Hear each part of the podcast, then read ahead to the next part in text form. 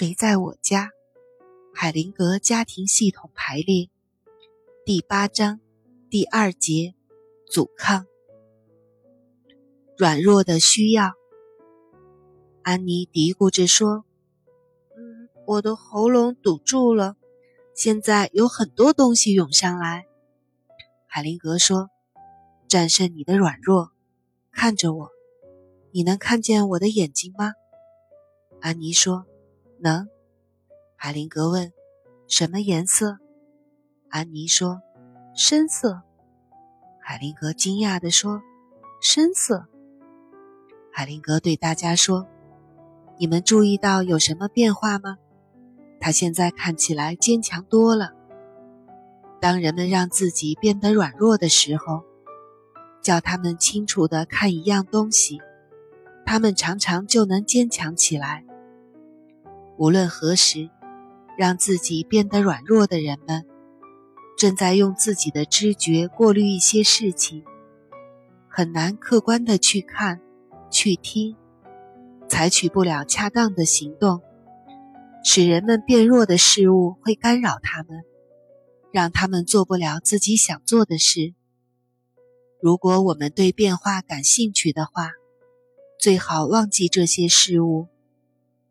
在一个人真正觉得需要软弱时，他可以继续下去，并且享受它，但要完全清楚自己在干什么，那和治疗是不同的。安妮问：“有坚强的软弱这么一回事吗？”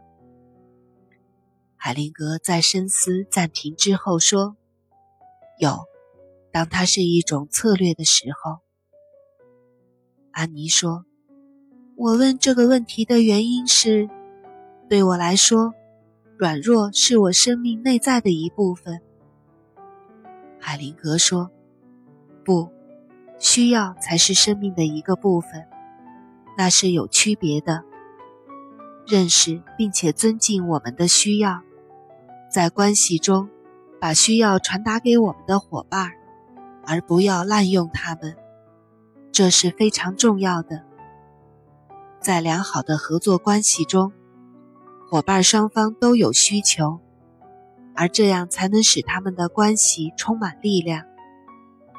当一方或另一方不再有需求的时候，他们关系的实质就有所不同了。有些人得到了满足，看起来不再需要什么了，他们过剩了。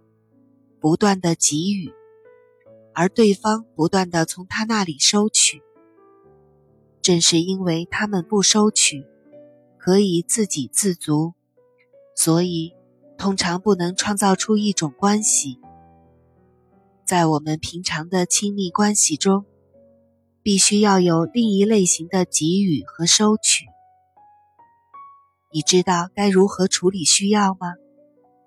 你要有些非常具体的要求，不要像“请多爱我一些”那样，那不够具体。宁可这样请求：你说陪我半个小时，和我谈谈，那样才够具体。那么对方就能决定他是否想要这么做，以及什么时候这么做，自己也能知道需求什么时候才能实现。而“请爱我多一些”这句话无法实现，从而大家都会感到愤愤不平，